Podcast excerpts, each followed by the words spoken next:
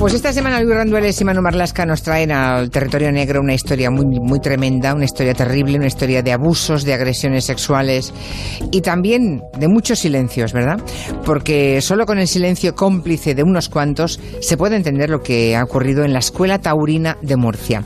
Uno de sus docentes, José María uh, Ortín Leal, Está en prisión desde el pasado viernes, acusado de varios delitos sexuales de los que eran víctimas pues alumnos y alumnas del centro, aspirantes a toreros que tuvieron la desgracia enorme de cruzarse en sus vidas con este mm, auténtico depredador sexual, ¿no?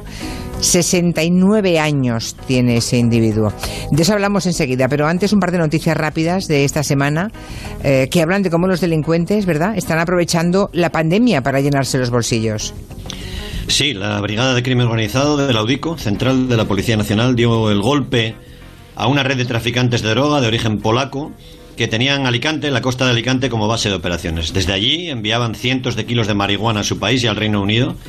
Y las policías española y polaca les intervinieron más de una tonelada de marihuana pero lo sorprendente es que en uno de esos registros, en un trastero de Muchamel, en Alicante, encontraron también, además de la marihuana, miles de mascarillas y de test rápidos para detectar el coronavirus.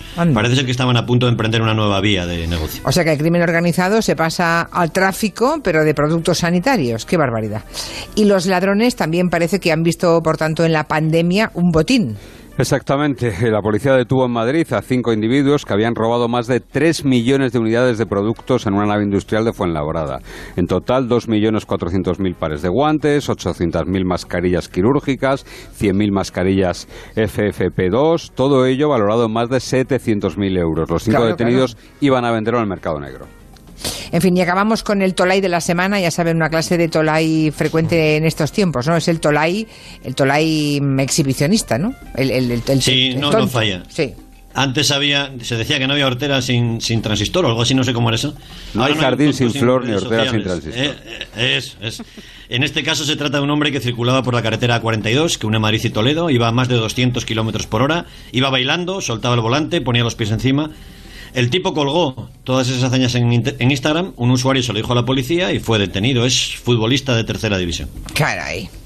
En fin, ayer los chicos de Orden Mundial pusieron en, redes una frase de Quevedo maravillosa que le va a este Tolai como anillo al dedo. ¿eh? Dice, todos los que parecen idiotas lo son y la mitad de los que no lo parecen también. Bueno, pues qué barbaridad. Bueno, vamos con la historia que les anunciaba al principio, esa trama terrible de, de, abusos y agresiones sexuales que ha descubierto la policía en la escuela taurina de Murcia. no sé cómo empieza esto a destaparse, porque ahora sabemos que han estado un montón de años ese individuo. Sí, pero se destapa muy rápido. En los primeros días de septiembre, una inspectora de policía responsable de la UFAM de Murcia, que es la unidad, recordemos, que se encarga de la violencia sexual y contra los menores, recibió una información anónima. En esa información se decía que en la Escuela Taurina de Murcia de forma genérica decía, se están produciendo delitos de índole sexual. La información daba el nombre de cuatro posibles víctimas, tres mujeres y un varón, así que lo primero que hacen los investigadores es intentar comprobar la veracidad de esa, de esa confidencia. ¿no? Uno de los nombres corresponde a una mujer que ya tiene casi 30 años, la llaman por teléfono, no vive en Murcia, vive en otra ciudad, y le dicen que quieren hablar con ella. Y cuando le cuentan el motivo de la llamada, la mujer rompe a llorar y les dice simplemente, al fin, al fin. Terrible, esa es la primera llamada, ¿no? El hilo del que después tira la policía para desenredar toda esta maraña, esta trama en la operación que han llamado estoque, ¿no? Sí, la mujer cuenta que cuando tenía 15 años, es decir, hace 15 años, estaba en la escuela taurina de Murcia, soñaba con ser torera eh, un día se le acercó un hombre, José María Ortín Leal, que entonces tenía unos 55 años, hoy ya has dicho que tiene 69. Mm. Se le presentó como entrenador de toreros, también como fisioterapeuta, y le animó a salir de la escuela. Le dijo que él la iba a ayudar a triunfar, la convenció a la chica, entonces una adolescente, y a su familia para que se pusieran en sus manos. Y a partir de ahí lo que cuenta la joven a la policía es un verdadero tormento. ¿Qué pasó exactamente? Bueno, pues Ortín le decía que no estaba demasiado fina para ser torera, que tenía que adelgazar un poco, ¿eh? que sus masajes le iban a ayudar. Así que se la llevaba a un piso, comenzaba a masajearle los muslos y acababa siempre en los genitales, introduciéndole los dedos en la vagina. Tras unas cuantas sesiones, la aspirante a torero se negó, lógicamente, a volver al piso de Ortín, pero este tipo se había ganado la confianza de la familia, así que la propia familia de, de la aspirante a torera le dejó un cuarto en su propia casa para que siguiese tratándola. No consigo entenderlo, o sea, abusó de ella en su propia casa y con la complicidad involuntaria de los padres de la niña. Sí, sí, ocurre, ocurre a veces, ¿eh? sobre todo en estos ambientes de entrenadores donde hay cierta autoridad. ¿no? Así siguió durante un año. En la declaración ante la policía, que ha sido una liberación para esta mujer, contó que el tipo le masajeaba el pecho y que ella, recordemos que tenía 15 años entonces, no entendía bien en qué le podían ayudar esos masajes a que estilizara las piernas, que era lo que él decía que tenía que mejorar. ¿no? La mujer narró también cómo un día el profesor de la escuela taurina se la llevó a su casa y le ordenó que se pusieran unas braguitas de papel como las que se usan en, en, los salones de depilación. Pero en lugar de la camilla de siempre había un colchón diferente, hinchable de matrimonio y enfrente había un espejo. Él intentó violarla y ella se quedó inmóvil, aterrorizada, bloqueada y se puso a llorar. Así que el tipo desistió y le dio los masajes, entre comillas, habituales en una camilla que, por cierto, fue descubierta por la policía ahora, en el registro de su casa. Bueno, y, eh, y esta entonces quinceañera, esta pobre cría, ¿Nunca contó nada a sus padres? No. ¿Nunca dijo nada? Nunca. Nunca contó nada porque lo cierto es que Ortín se había ganado a la, a la, absoluta confianza de su familia. Cuando ella se resistía a ir a que la tratase, él le decía a su familia que la chica era muy indisciplinada y que así no iba a triunfar nunca en el mundo del toro. El tormento acabó cuando ella no vio otra salida que marcharse, que largarse de la ciudad, se fue lejos de Murcia y con 16 años se fue sola a otra ciudad, bastante lejos de, de Murcia. Nunca más supo, nunca más supo de Ortín hasta la llamada de la policía en esos primeros días de septiembre. Habían pasado casi 15 años, pero ella recordaba y así lo contó con toda precisión lo ocurrido y se lo contó, se lo narró a la policía. Esta mujer es la primera víctima con la que contacta la policía, ¿no? Pero en esa primera lista hay más, ¿no? ¿Todas han confirmado las acusaciones? ¿Todas han contado historias terribles parecidas? Sí, hace cuatro años eh, José María Ortín, este falso fisioterapeuta, llegó a la Escuela Taurina de Murcia, de la mano de un torero conocido, de Pepín Liria, que es director artístico de esa escuela de toros.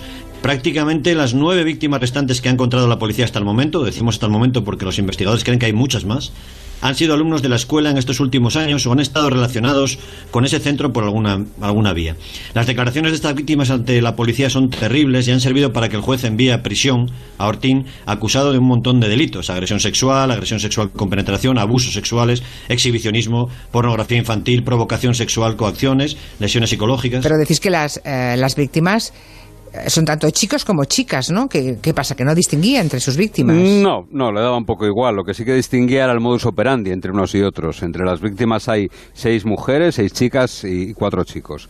Las edades van entre los 11 y los 27 años, aunque casi todas las víctimas, cuando fueron víctimas de él, eh, sus edades eran entre 14 y 17 años. Con las chicas, Ortín repetía el cuento de sus supuestos conocimientos de fisioterapia para abusar de ellas y para violarlas en algunos casos. Luego nos detendremos en algún caso especialmente sangrante. A los chicos lo que hacía era llevarlos a su casa con la excusa de ver vídeos de corridas de toros para perfeccionar la técnica, pero lo cierto es que cuando llegaban allí a su casa lo que hacía era ponerles vídeos pornográficos, él se masturbaba y animaba a los chicos a que hiciesen lo mismo, según han declarado todos ellos a la policía. Y ahí me pregunto, y seguramente los oyentes también, ¿cómo es posible que nadie en esa escuela, nadie diese la voz de alarma hasta que llegó ese anónimo a la policía? Ahí había gente que nadie sabía nada, nadie vio nada. El caso recuerda mucho al del profesor de música del Colegio Valdeluz aquí en Madrid o al caso del profesor de karate en Canarias. ¿no? Sí, sí, sí, sí, En esos dos casos, y hay una auténtica bolsa negra de casos de este tipo, los abusos se basan en la superioridad del maestro, ¿no? en, en un depredador que se gana la confianza de las familias de las víctimas. Y en el mundo del toro hay una palabra que siempre está en boca de mucha gente, que es la ambición. Ortín lo sabía, manejaba esa historia, les decía a los chicos que tenían que ser ambiciosos, que tenían que hacer lo que les dijera, dejarse hacer para triunfar.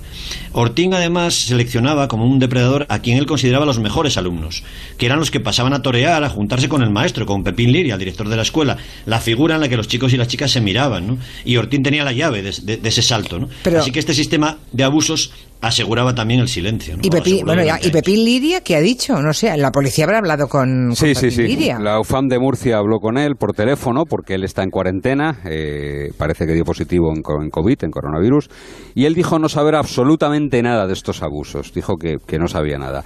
Más sorprendente es la postura de los propietarios de la Plaza de Toros de Murcia y por tanto de la escuela. La escuela es, digamos, un, un apartado dentro de la Plaza de Toros y por tanto la propiedad es la misma.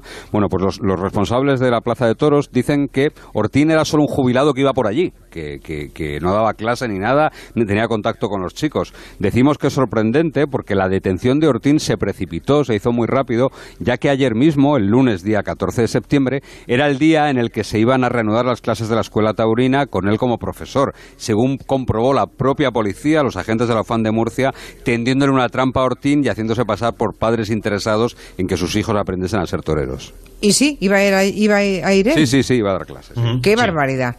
Veremos porque la investigación parece que va a dar bastante más de sí, ¿no? Y, puede que en las próximas semanas se sepa quiénes son todos, todos esos que guardaron silencio cómplice y, y delictivo, por otra parte. De momento la policía detuvo también a un empleado de esa plaza de toros acusado de eso que dices, omisión del deber de perseguir delitos. Era alguien que veía cómo Ortín se encerraba casi a diario en un despacho con una niña de 11 años. Lo que ha descubierto la policía es que abusaba de ella siempre en la plaza de toros, que ella tuvo pánico, nunca le dijo nada a su familia y que incluso Ortín grababa las violaciones. Cuando la madre de esta chica se enteró de lo ocurrido por vaca de la Policía Nacional, contó que nunca había imaginado nada parecido, que la sacó de la escuela porque tenía a Ortín conceptuado como un viejo verde, un, tío un poco rijoso. Incluso narró que a ella, a la madre, se le había insinuado y le propuso ir a un hotel con él. La niña hoy tiene solo 12 años. Qué barbaridad. O sea, 11 años violada en la misma plaza donde iban a mm. dar las clases. O sea, a, este individuo le valía cualquier escenario. Y, sí, cualquiera. Mira, otra de las víctimas, una chica de 16 años, la violó en una furgoneta y abusó de ella en numerosas ocasiones. A otra más de las víctimas, hermana de un alumno, le mostró los genitales en un callejón de la plaza. A una mujer de 27 años ya, hecha y derecha, la sobaba cada vez que la veía, que tenía ocasión, y como él le presentó a un abogado para que le arreglase su divorcio, él le decía, le repetía continuamente que un favor se paga con otro favor, insinuándole que tenía que pasar por, por el aro.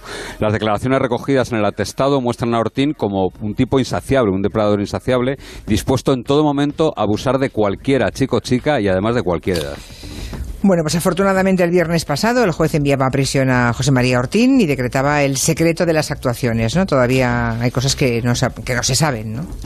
Él no declaró, no quiso declarar ante la policía, tampoco ante el juez. El juez decretó el secreto, como dices, para que la policía pueda seguir investigando, pueda seguir sobre todo buscando más víctimas y también a todos esos que callaron para que Ortín pudiese seguir depredando en esa escuela. La policía de Murcia tiene mucho trabajo por delante y tiene esperanzas de que la difusión que hacemos también aquí de esta operación Estoque anime a más víctimas que están convencidos de que las hay a denunciar. Claro, en tantos años debe haber una larga lista de. Hombre, el, periodo de enfriamiento, si la primera víctima que tienen es de hace 15 años y la siguiente solo de hace 4, en alguien así un periodo de enfriamiento de 11 años no parece muy normal, desde luego. Claro, o sea que ahí hay unos años que de momento están en negro, pero que probablemente la policía consiga escribir, ¿no? Sí, lo que quieren es animar, animar a las víctimas de verdad que cualquiera que haya tenido relación con él y que haya sufrido alguna de las variedades, porque como vemos son múltiples de, de, los delitos sexuales de este tipo, pues que acuda a la UFAM de Murcia, a la Policía Nacional de Murcia y lo cuente. Pues ojalá sirva este programa también para abrir esa nueva vía. Manu Marlasque Dueles, hasta la semana que viene. Hasta luego. Adiós, adiós.